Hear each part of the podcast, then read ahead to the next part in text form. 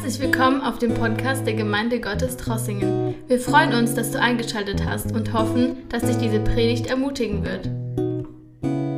Wir sind im Moment im ersten Johannesbrief, den wir uns anschauen. Und ich möchte an das anknüpfen, was Noah letzte Woche gemacht hat und die nächsten Verse betrachten. Ein Thema im ersten Johannesbrief, das immer wieder wiederkehrt, ist die Veränderung, die, uns, die in uns passiert. Die Veränderung, die in uns passiert, wenn wir Kinder Gottes werden. Und Johannes spricht sehr viel darüber, wie das passiert und dann was, was dann in unserem Leben passiert und was für Auswirkungen das auf unser Leben hat. Und woran wir erkennen, ob dann wirklich Veränderung passiert ist oder ob keine Veränderung passiert ist. Und ich möchte heute die Frage in den Raum stellen, wie echte Veränderung passiert.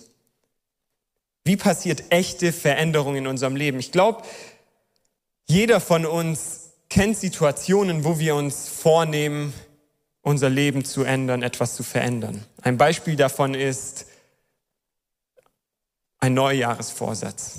Wir gehen aufs Jahresende zu und wir kennen das alle, man macht sich Neujahresvorsätze und ganz häufig nehmen sich Leute vor, okay, ich werde auf meine körperliche Gesundheit achten, ich werde öfter ins Fitnessstudio gehen oder ich werde mehr Sport machen, ich werde abnehmen. Oder andere, die geistlicher sind, nehmen sich vor, dieses Jahr lese ich die ganze Bibel einmal durch. Ich glaube, wir haben uns alle solche Neujahresvorsätze mal gemacht, aber irgendwie klappt es nicht immer. Diese Vorsätze halten wir vielleicht zwei Wochen, zwei Monate, aber irgendwann mitten im Jahr gehen die dann weg und wir merken, dass nicht eine echte Veränderung passiert ist. Aber auf der anderen Seite gibt es Momente, wo wir etwas beginnen zu tun, wo wir wirklich merken, okay, ich wurde verändert.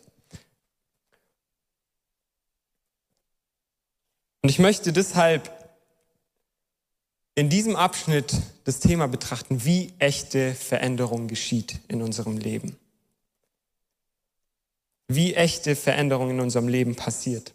Und damit wir diese Verse verstehen können, möchte ich nochmal drei Verse, die Noah letzte Woche betrachtet hat, vorlesen und bisschen da nochmal drauf eingehen, weil es wichtig ist, diesen Zusammenhang zu haben, um den restlichen Abschnitt auch zu verstehen.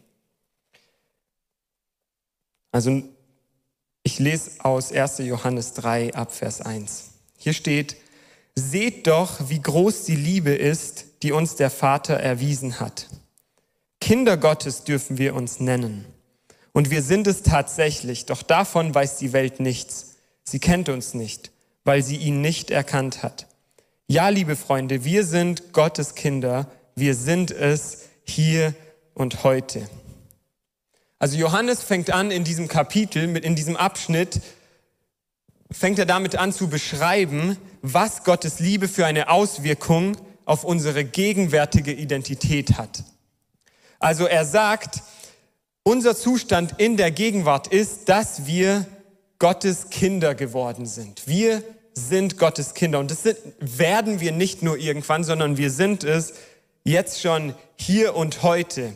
Und er sagt, wir haben diesen Status der Kinder Gottes, diese Identität in der Gegenwart. Also das ist der Punkt, wo er anfängt. Das ist unsere gegenwärtige Realität. Wenn wir unser Vertrauen auf Jesus gesetzt haben, sind wir Kinder Gottes. Und das ist eine Wahrheit, die jeden Bereich von unserem Leben verändert. Aber er bleibt hier nicht stehen in unserer Gegenwart, sondern er geht weiter und zeigt uns, was das für die Zukunft bedeutet. Er sagt, und das ist erst der Anfang. Was darin alles eingeschlossen ist, ist uns vorläufig noch nicht enthüllt. Doch eines wissen wir. Wenn Jesus in seiner Herrlichkeit erscheint, werden wir ihm gleich sein. Und dann werden wir ihn so sehen, wie er wirklich ist. Also was er jetzt sagt ist, wir sind Kinder Gottes und wir sind es jetzt schon, aber das ist erst der Anfang. Das ist erst das Erste, was wir erleben, aber es ist noch so viel mehr, was wir erleben werden, wenn Jesus erscheint und wir ihn sehen werden. Da ist noch so viel mehr, was wir von Gott bekommen, was wir noch nicht sehen. Und Johannes zeigt uns auch, dass die Realität ist, dass wir jetzt noch wie Blinde sind. Wir sind wie blind dafür, was Gott alles hat, wie Jesus wirklich ist, wie groß Jesus wirklich ist. Wir hören von Gott, wir können von Gott hören, wir können ihn spüren, wir können erleben, wie er da ist, aber wir können ihn noch nicht sehen. Und ich glaube, keiner von euch ist da, der wirklich mit seinen Augen Jesus schon gesehen hat. Und was Johannes hier sagt, wenn wir aber Jesus sehen werden, dann wird unsere Veränderung komplett sein. Dann werden wir komplett verändert werden. Und er geht weiter und sagt, dass in der Hoffnung, dass das passiert, das werde ich in Vers 3 lesen, die Hoffnung darauf, dass das passiert, fängt schon heute an, uns zu verändern. Hier steht, wer diese Hoffnung hat, eine Hoffnung, die ganz auf Jesus ausgerichtet ist, der reinigt sich selbst. Oder andere übersetzen, der trennt sich von jeder Sünde, um so rein zu sein wie er. Also in diesem Vers sagt er so viel, wenn wir Gottes Kinder sind und die Hoffnung haben, ihn eines Tages zu sehen, weil das gehört dazu, dass wir Gottes Kinder sind, dann wird es das, uns dazu bringen, dass wir uns von Dingen trennen, die Gott nicht gefallen. Es wird uns dazu bringen, dass wir uns reinigen. Es wird uns zu einer Entscheidung bringen, die wir treffen, dass wir uns von gewissen Dingen, die Gott nicht gefallen, dass wir diese Dinge aus unserem Leben fernhalten werden. Was er also sagt, ist, die Hoffnung, darauf, dass wir eines Tages Jesus sehen werden und vollkommen mit ihm verbunden werden, das ist etwas, was uns echte Veränderungen in unserem Leben bringt. Er sagt also, Hoffnung ist etwas, was echte Veränderung bringt. Ich will das in einem Beispiel noch ein bisschen deutlicher machen. Und zwar möchte ich euch fragen, wart ihr alle schon einmal auf einer Hochzeit? Ich denke, alle von uns waren schon mal auf einer Hochzeit. wenn wir auf eine Hochzeit gehen, dann ist es so, wir stehen morgens auf und wir bereiten uns vor. Wir duschen, wir putzen unsere Ohren, wir schneiden unsere Fingernägel, auch wenn wir es schon lange nicht mehr sonst gemacht haben. Wir putzen sogar unsere Schuhe. Wir schauen danach, dass wir komplett rausgeputzt sind, dass wir komplett hygienisch da sind. Wir machen unsere Haare. Wir gehen sogar noch zwei Tage vorher zum Friseur, damit wir gut aussehen. Und ich glaube, jeder von uns kennt es. Aber für die, die geheiratet haben, die wissen, dass wenn man auf seine eigene Hochzeit geht, dann ist es noch viel intensiver, wie man sich vorbereitet. Also da muss wirklich alles passen. Es ist also diese, wenn man auf eine Hochzeit geht, dann ist es die Erwartung der Begegnung, wenn man selbst heiratet mit seinem Partner, die uns dazu bringt, uns herzurichten. Und ich glaube, das kann man gut vergleichen mit der Hoffnung darauf, dass wir Jesus eines Tages begegnen werden. Die Bibel vergleicht diese Begegnung auch mit einer Hochzeit. Es ist so, wir erwarten Jesus und eines Tages werden wir ihn sehen. Es wird wie eine Hochzeit sein. Und in Vorbereitung darauf merken wir, okay, es passt, die Sünde, die mich schmutzig macht, die mich von ihm trennt, die passt nicht zu mir. Ich will jeden Gestank von mir abwaschen. Ich will mich vorbereiten. Das heißt also, die Hoffnung auf die Begegnung mit Jesus, die bringt uns dazu, dass wir echte Veränderung haben. Ein anderes Beispiel, was ich zeigen will, was keine echte Veränderung bewirkt, ist Angst. Angst kann vielleicht eine kurzfristige Veränderung hervorbringen, aber es bringt keine langfristige Veränderung vor. Ich möchte dazu auch ein Beispiel benutzen. Stellt euch vor, Ihr habt ein paar schlechte Entscheidungen getroffen und eine Bank ausgeraubt und ihr habt noch Drogenhandel betrieben und das habt ihr alles zu Hause. Und ihr habt gemerkt, die Polizei ist euch auf die Spur gekommen und ihr wisst, in den nächsten 30 Minuten wird die Polizei kommen und meine Tür einbrechen. Die wird mich erwischen. Ich glaube, in so einem Moment hat jeder so richtig Angst vor dem, was passiert. Und wenn wir uns das mal vorstellen, diese Situation, ich glaube, keiner von uns würde dann erstmal gemütlich in die Dusche gehen, Fingernägel schneiden, Ohren putzen, ähm, Frisur herrichten, sondern wir würden in Hektik versuchen, alle Beweismittel zu vernichten, alles loszuwerden, was uns irgendwie ähm, am Ende gegen uns verwendet werden kann. Und wir würden versuchen, so schnell wie möglich weg zu sein. Es würde also keine wirkliche Reinigung in uns bewirken. Und ich glaube, genauso ist es, wenn wir mit Angst auf die Wiederkunft von Jesus schauen.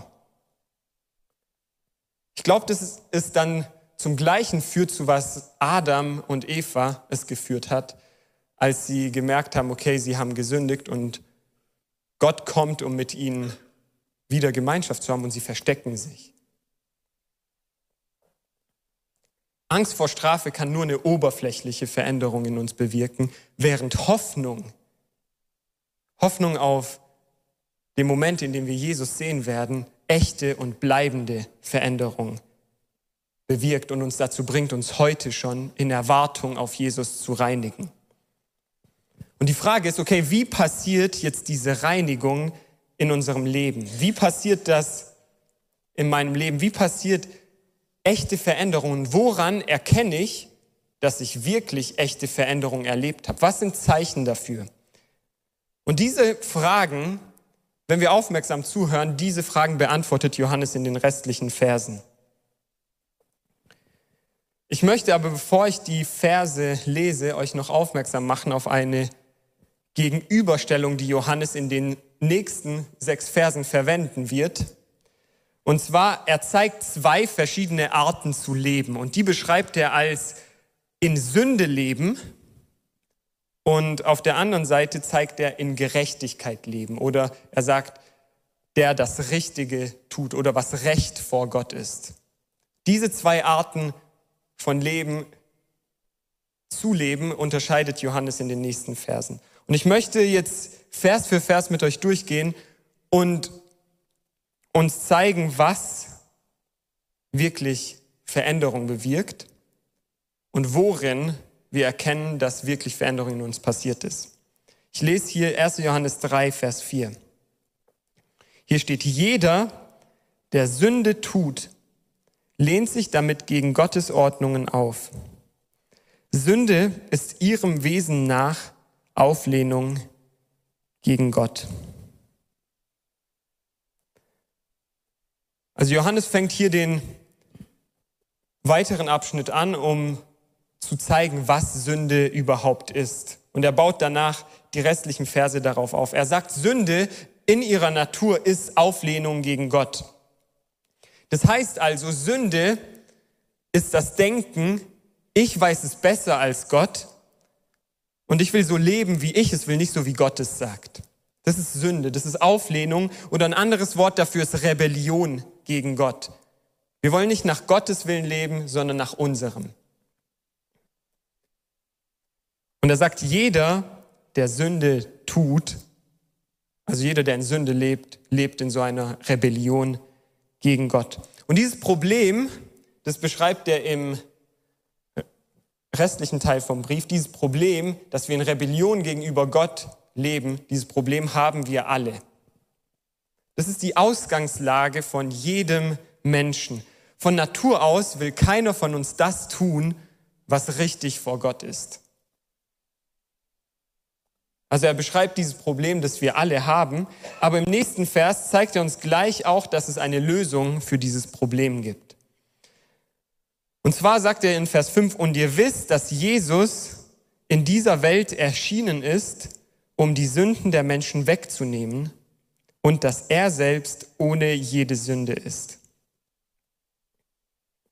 Er sagt also, der Grund, warum Jesus Mensch geworden ist, der Grund, warum Jesus als Kind in die er auf die Erde kam, an Weihnachten, war, um uns die Sünden wegzunehmen. Das war der Grund, warum Jesus auf die Erde gekommen ist. Weil er diese Trennung nicht mehr haben wollte, sondern weil er uns so sehr liebt. Er wollte uns durch seine Liebe wieder zu seinen Kindern machen und dieses Problem aus der Welt schaffen. Und in seinem Tod am Kreuz, sobald wir unser Vertrauen darauf setzen, oder Johannes benutzt diesen Ausdruck, wenn wir mit ihm verbunden sind, dann ist dieses Problem für uns weg. Dann haben wir dieses Problem der Sünde nicht mehr. Und zwar, das hat Noah letzte Woche auch gesagt, dann müssen wir nicht mehr vor einer Strafe Angst haben. Wir müssen keine Angst mehr von einer Strafe haben, weil wir wissen, wir müssen nicht mehr selbst für unsere Sünden bezahlen, weil Jesus es für uns getan hat. Und das ist eigentlich so eine absurde Botschaft. Wir müssen einfach nur darauf vertrauen und glauben, was Jesus getan hat. Paulus beschreibt es als eine Dummheit.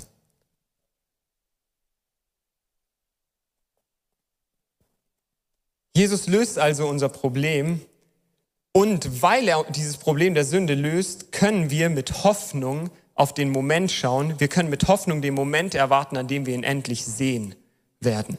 Wir müssen keine Angst mehr davor haben. Und das hat dann Auswirkungen auf unser Leben. Ich gehe weiter in Vers 6. Er sagt hier, wer mit ihm verbunden ist und in ihm bleibt, sündigt nicht. Wer sündigt, hat nichts von Gott begriffen und kennt ihn nicht. Als ich diesen Vers das erste Mal gelesen habe, hat er mich etwas verwirrt. Weil wenn man, wenn man das so liest und einfach nur diesen Vers liest, könnte man auf die Idee kommen, dass sobald ich etwas Falsches tue, sobald ich als Christ, als Kind Gottes einen Fehler mache, Sobald ich eine Sünde begehe, bin ich nicht mehr verbunden mit Gott. Oder in anderen Worten, dann bin ich nicht mehr errettet. Oder ich kenne Gott gar nicht dann. Und ich möchte euch zeigen, dass es nicht das bedeutet. Ich habe mir heute ähm, die Grammatik von diesem Vers angeschaut und ich weiß, es ist Mittwochabend, es ist nicht der beste Moment, um Grammatik anzuschauen.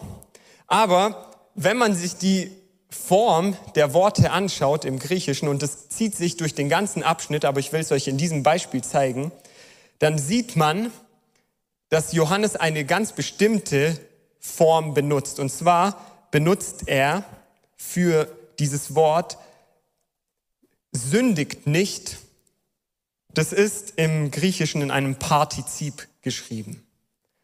Das bedeutet, das ist keine einmalige Handlung, sondern eine andauernde und sich immer wiederholende Handlung. Es ist ein Zustand. Es ist kein Moment, sondern ein Zustand.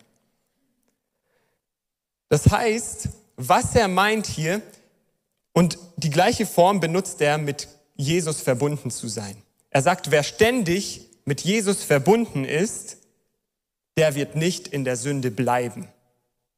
Das wäre vielleicht eine verständlichere Art, das so zu übersetzen. Wer mit ihm verbunden ist, wer in dieser andauernden, beständigen Verbindung mit Jesus lebt, der wird nicht in Sünde bleiben. Und auf der anderen Seite, wer in Sünde bleibt, das ist ein klares Zeichen, der hat, der kennt Gott einfach nicht. Der hat nichts von Gott begriffen. Also wenn ich das Ganze zusammenfassen müsste, was dieser Vers bedeutet, dann möchte ich euch zwei Sachen sagen. Einmal, was es nicht bedeutet. Und zwar, es bedeut, dieser Vers bedeutet nicht, dass wer mit Jesus lebt, nie wieder Sünden begehen wird. Und es bedeutet auch nicht, dass wer eine Sünde begeht als Christ, nicht mehr mit Jesus verbunden ist und seine Identität als Kind Gottes verliert. Das bedeutet der Vers nicht, sondern er bedeutet, dass wer mit Jesus lebt, der bleibt nicht in Sünde oder der fühlt sich einfach nicht wohl in Sünde. Und wenn er doch einen Fehler macht, dann kehrt er um. Und das ist ein gutes Zeichen, wenn wir uns nicht wohlfühlen in der Sünde. Wenn wir einen Fehler machen und uns direkt unser Gewissen zurück zu Gott drängt. Das ist ein Zeichen dafür, dass wir mit ihm verbunden sind. Aber es bedeutet auch, wer sich in Sünde wohlfühlt. Und Sünde bedeutet, wie ich oder wie Johannes es vorhin schon gesagt hat, Auflehnung oder Rebellion gegen Gott.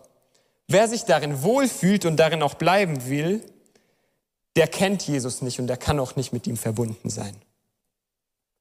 Weil es einfach so ein Widerspruch in der Natur ist. Der Wunsch, in Sünde zu bleiben, kann nicht gleichzeitig mit dem Wunsch da sein, mit Gott verbunden zu sein. Es geht nur entweder oder. Johannes sagt also nicht, dass Christen nicht sündigen können, sondern er sagt, wenn wir den ganzen Brief anschauen, sagt er ganz klar, dass wer sagt, der sündigt nicht, der ist ein Lügner. Und er sagt auch, wenn wir sündigen, dann haben wir einen Anwalt, der Jesus ist und der uns vergibt, wenn wir umkehren. Aber er möchte uns hier auf den Unterschied aufmerksam machen, worauf wir unser Leben orientieren. Leben wir in Verbindung mit Jesus? Richten wir unser Leben nach Gottes Willen und wünschen wir uns seinen Charakter zu haben? Leben wir so ein Leben oder leben wir ein Leben ohne Jesus, das sich darin zeigt, dass wir uns nach eigenen Wünschen richten oder vielleicht nach dem Willen von anderen Menschen, um anderen Menschen zu gefallen? Und ich glaube, ein gutes Beispiel dafür können wir in der Musik finden. Ich weiß nicht, wer von euch ein Musikinstrument gespielt hat, aber ihr habt bestimmt schon mal, falls ihr kein Instrument spielt, dann habt ihr bestimmt schon mal jemandem zugeschaut, der ein Lied zum Beispiel auf Klavier spielen lernt. Und jeder, der so eine Person mal beobachtet hat oder es selbst probiert hat, der merkt, dass obwohl er ein Lied spielen will, das er gerade übt, wird immer mal wieder eine falsche Note reinrutschen. Und umso mehr man übt, desto weniger werden die Fehler. Aber am Ende passiert sogar den größten Profis immer mal wieder eine falsche Note. Aber am Ende kommt es nicht auf die falsche Note drauf an, sondern es kommt darauf an, welches Lied gespielt wird. Das heißt also, wenn wir es uns vorstellen in zwei Liedern, einmal das Lied Gottes Wille geschehe und das andere Lied Mein Wille geschehe. Es kann passieren, dass während wir unser Leben, wie dieses Musikstück, während wir es spielen, während wir es unser ganzes Leben darin geben, das zu spielen, dass mal eine falsche Note rausrutscht. Und das ist die Realität von uns allen. Wir machen alle Fehler. Aber am Ende kommt es darauf an, spiele ich dieses Lied Gottes Wille geschehe oder spiele ich das Lied Mein Wille geschehe. Es kommt also darauf an, welche Art von Leben wir haben. Leben wir, haben wir den Wunsch, nach Gottes Willen zu leben oder nicht? Ich möchte die nächsten zwei Verse lesen, wo Johannes weiter diesen Gedanken ausführt und es nochmal mit anderen Worten beschreibt und uns auch noch warnt. Hier in Vers 7 sagt er, liebe Kinder, lasst euch von niemandem irreführen. Nur wer das Rechte tut, ist gerecht. Gerecht wie Jesus, der in allem Gottes Willen erfüllt hat. Wer sündigt, und hier benutzt er wieder die gleiche Form, die ich vorhin erklärt habe, wer in Sünde lebt sozusagen, stammt von dem, der von allem Anfang an gesündigt hat, dem Teufel. Doch gerade deshalb ist der Sohn Gottes erschienen. Er ist gekommen, um das, was der Teufel tut, zu zerstören. Also was hier Johannes macht, er spricht eine Warnung aus. Und zwar sagt er, lass dich nicht von Leuten verführen, die sagen, es ist vollkommen in Ordnung, wenn wir in Sünde leben. Und das sagt er mit einem Grund, und zwar, zu der Zeit waren in den Gemeinden, an die er schreibt, falsche Lehrer unterwegs, die gesagt haben, es ist egal, was du mit deinem Körper machst. Hauptsache, dein Geist ist verbunden mit Gott. Aber dein Körper kann sündigen, der wird eh kaputt gehen, dein Körper ist unwichtig. Es war die Irrlehre gegen die Johannes hier schreibt. Und er sagt, und er betont hier, Errettung und Verbindung mit Jesus ist nicht nur etwas Theoretisches, sondern es muss praktische Auswirkungen auf dein Verhalten haben. Es ist ein Glauben, eine Verbindung, die echte, sichtbare, praktische Auswirkungen auf dein Leben und dein Handeln haben muss. Es bringt nichts, wenn wir die richtigen Lehren glauben in unserem Kopf und sie aufsagen können, wenn wir sie vorsagen können, aber unser Verhalten genau das Gegenteil spricht. Johannes sagt hier, nur wer das Rechte tut, ist gerecht. Am Ende zeigt sich in unseren Taten, ob wir wirklich von Jesus gerecht gemacht wurden. Und es ist hier dieser Gedanke der Wiedergeburt, den er hier hat. Er sagt Wiedergeburt, wenn ihr wiedergeboren werdet, so wie Jesus es beschreibt in Johannes 3, dann muss das in eurem Verhalten sichtbar werden. Er sagt hier nicht auf der anderen Seite, dass gute Taten uns retten werden, sondern er sagt, dass wenn wir gerettet werden, wenn jemand gerettet wird, wenn jemand neu geboren wird, dann wird das immer in Taten sichtbar. Und es wird darin sichtbar, worin wir leben, darin sichtbar, was wir immer wieder tun. Es wird sichtbar in dem Lied, das wir spielen, wenn ich das Beispiel wieder benutze. Es zeigt uns, ob wir den Ursprung in Gott haben oder im Teufel. Jesus sagt auch was ganz Ähnliches an einer anderen Stelle. Und zwar sagt Jesus, man wird einen Baum an seinen Früchten erkennen. Also daran, dass wir ein Apfel pflücken von einem Baum, wissen wir, das ist ein Apfelbaum und genauso ist es bei einem Birnen- oder Kirschbaum. Wir wissen es an den Früchten, was für ein Baum das ist.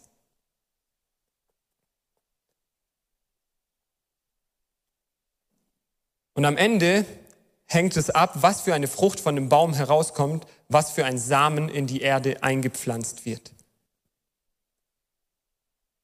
Und genau diesen Gedanken benutzt hier Johannes in Vers 9 in Bezug auf Wiedergeburt. Er sagt, jeder, der aus Gott geboren ist, lebt nicht in Sünde.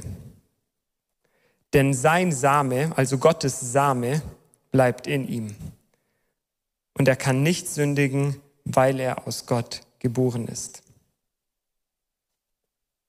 Und genau deshalb ist Jesus auf die Erde gekommen um das, was der Teufel gemacht hat, zu zerstören, um uns eine neue Natur zu geben, um einen Samen in uns einzupflanzen, und zwar seinen Samen, wodurch wir eine neue Natur bekommen. Nicht wodurch wir uns anstrengen, die richtigen Früchte oder Ergebnisse zu haben, sondern wir bekommen eine neue Natur,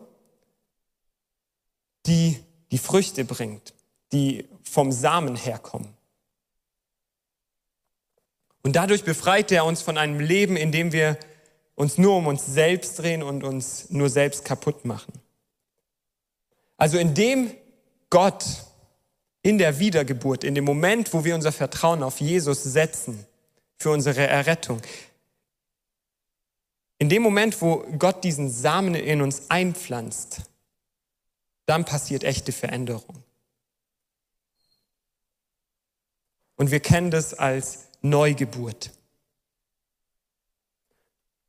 Und das erweckt in uns ein Verlangen, Gott nah zu sein. Und das, dieses Verlangen ist so stark, dass wir gar nicht mehr in der, wenn wir sündigen, wollen wir damit nichts mehr zu tun haben, sondern wir wollen so schnell wie möglich wieder mit Gott in Ordnung sein. Wir wollen unsere Sünde bekennen und hinter uns lassen. Was es für uns also bedeutet, wenn wir Veränderung sehen wollen, und das betont Johannes ständig, bleibt in Jesus, da müssen wir uns nicht auf die Frucht fokussieren, sondern auf die Verbindung mit Gott. Wenn wir echte Veränderungen in unserem Leben haben wollen, dann müssen wir uns auf unsere Verbindung mit Gott fokussieren. Das heißt, wir müssen schauen, dass wir jeden Tag mit Jesus sprechen oder in anderen Worten beten. Dass wir jeden Tag von ihm hören, indem wir sein Wort lesen und jeden Tag unseren Willen seinem Willen unterordnen und ihm nachmachen dem, was er getan hat. Dadurch bleiben wir in einer Verbindung mit ihm. Und wenn wir dann doch einen Fehler machen, wenn wir diese falsche Note spielen, dann fühlen wir uns dort drin nicht mehr wohl. Sondern wir wollen zurück in diese Verbindung mit Jesus.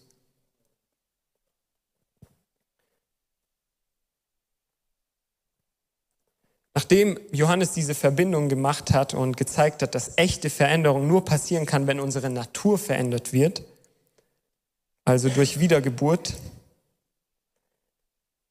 dann geht er weiter in Vers 10 und macht eine Anwendung.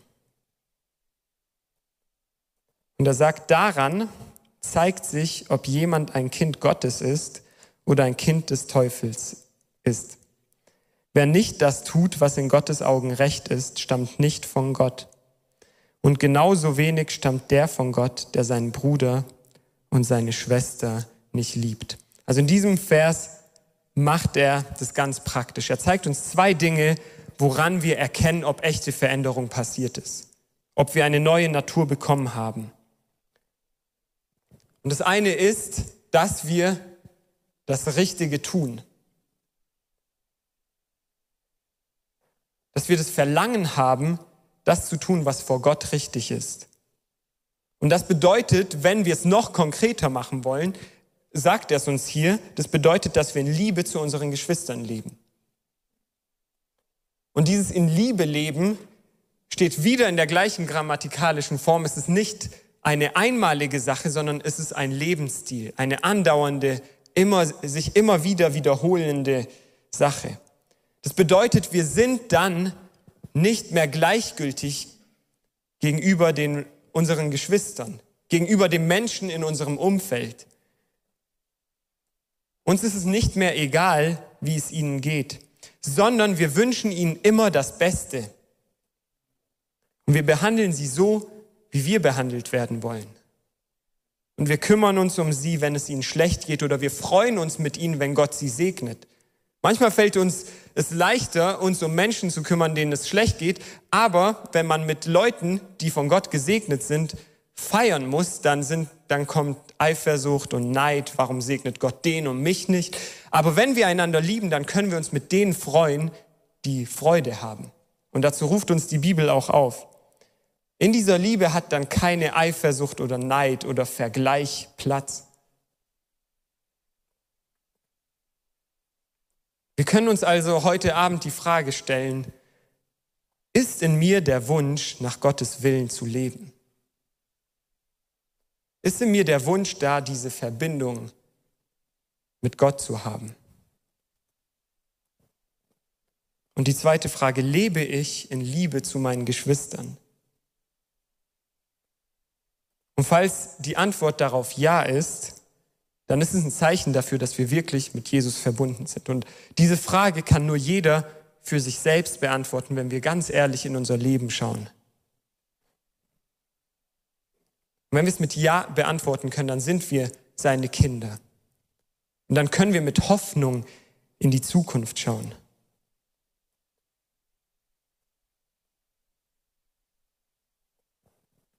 Wenn dieses Verlangen da ist, nach seinem Willen zu leben und diese echte Liebe, die kein Gefühl ist, sondern dieser Lebensstil, das Beste für den anderen zu wollen. Und daran erkennen wir auch, ob jemand wirklich ein Kind Gottes ist. Nicht an Fehlerlosigkeit oder daran, dass jemand keine Sünde mehr begeht, sondern darin, dass sich eine Person nicht mehr wohlfühlt in der Sünde und an der Bereitschaft umzukehren, wenn es dann doch zur Sünde kommt. Daran sehen wir, dass jemand wirklich von neuem geboren ist. Echte Veränderung passiert also, wenn wir eine neue Natur bekommen, wenn Gottes Samen in uns eingepflanzt wird. Und das können wir nicht erklären, das passiert durch den Geist Gottes. Das können wir nicht mit irgendeiner Theorie erklären. Aber das ist die Grundlage für die Veränderung. Und die zweite Sache, die Veränderung bewirkt, ist Hoffnung. Und zwar, es bringt uns dazu, uns zu reinigen, die Dinge abzulegen, die vor Gott nicht richtig sind. Und die Bibel benutzt dafür ein Wort, und zwar Heiligung. Diese zwei Dinge bewirken echte Veränderung. Neugeburt, die durch den Glauben an Jesus geschieht, durch den Geist, und Heiligung, die durch Hoffnung kommt. Das ist dieser Wunsch, alles abzulegen in Erwartung darauf, ich will Jesus wie in dieser Hochzeit treffen. Wenn ich ihn sehe, will ich keine Sünde an mir haben. Und da vertraue ich nicht darauf, dass meine Werke mich gerecht machen oder meine Anstrengungen, sondern mein Glaube in Jesus. Aber trotzdem möchte ich nichts mit Sünde zu tun haben. Also was Johannes uns sagen will, bleibe nah an Jesus und lass dir diese Hoffnung geben. Lass dich von dieser Hoffnung, Jesus zu sehen eines Tages.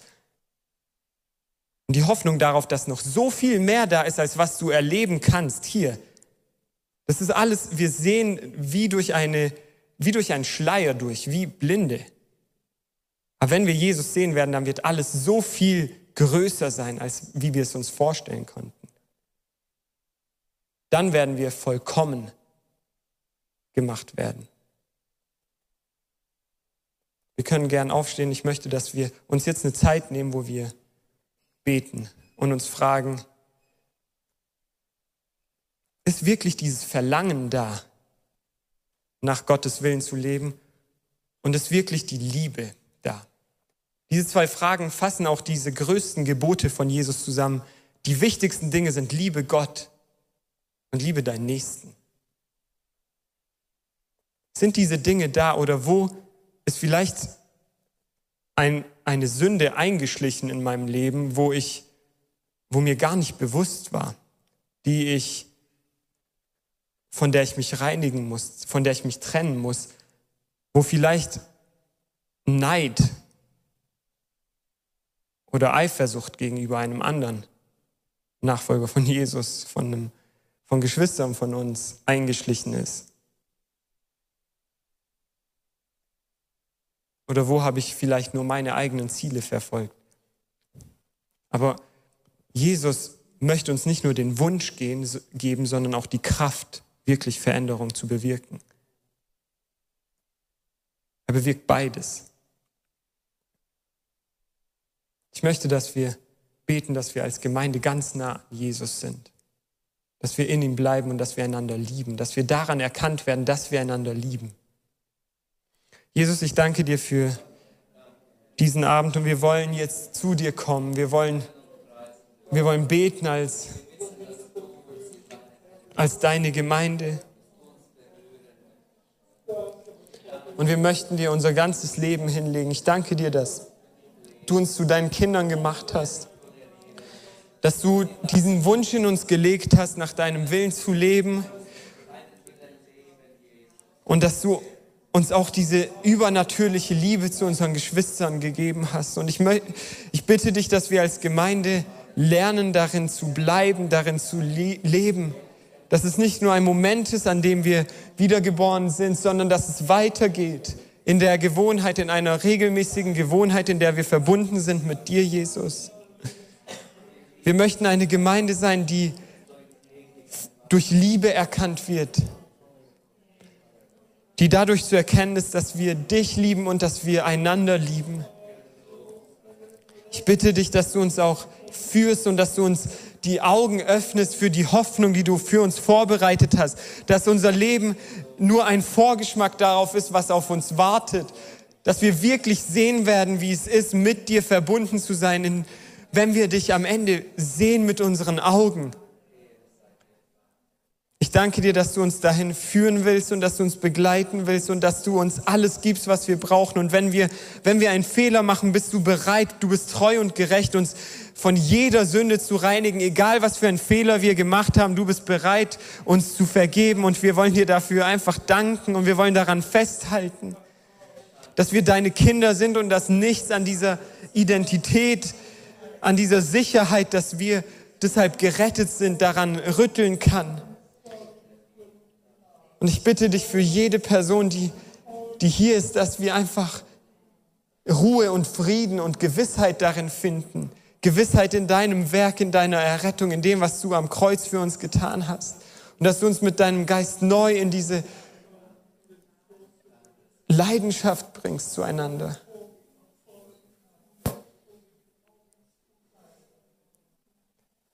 Jesus, ich danke dir, dass in dir echte Veränderung möglich ist und dass du alles uns gibst für echte Veränderung.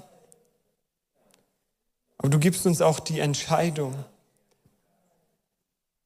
Du möchtest uns nicht Veränderung aufzwingen, sondern du möchtest, dass wir uns entscheiden, verändert zu werden von dir. Danke, dass du unsere Predigt angehört hast. Wenn dich die Botschaft angesprochen hat, dann teile sie gerne mit deinen Freunden und Bekannten, dass auch sie diese Predigt hören können. Wir wünschen dir Gottes Segen.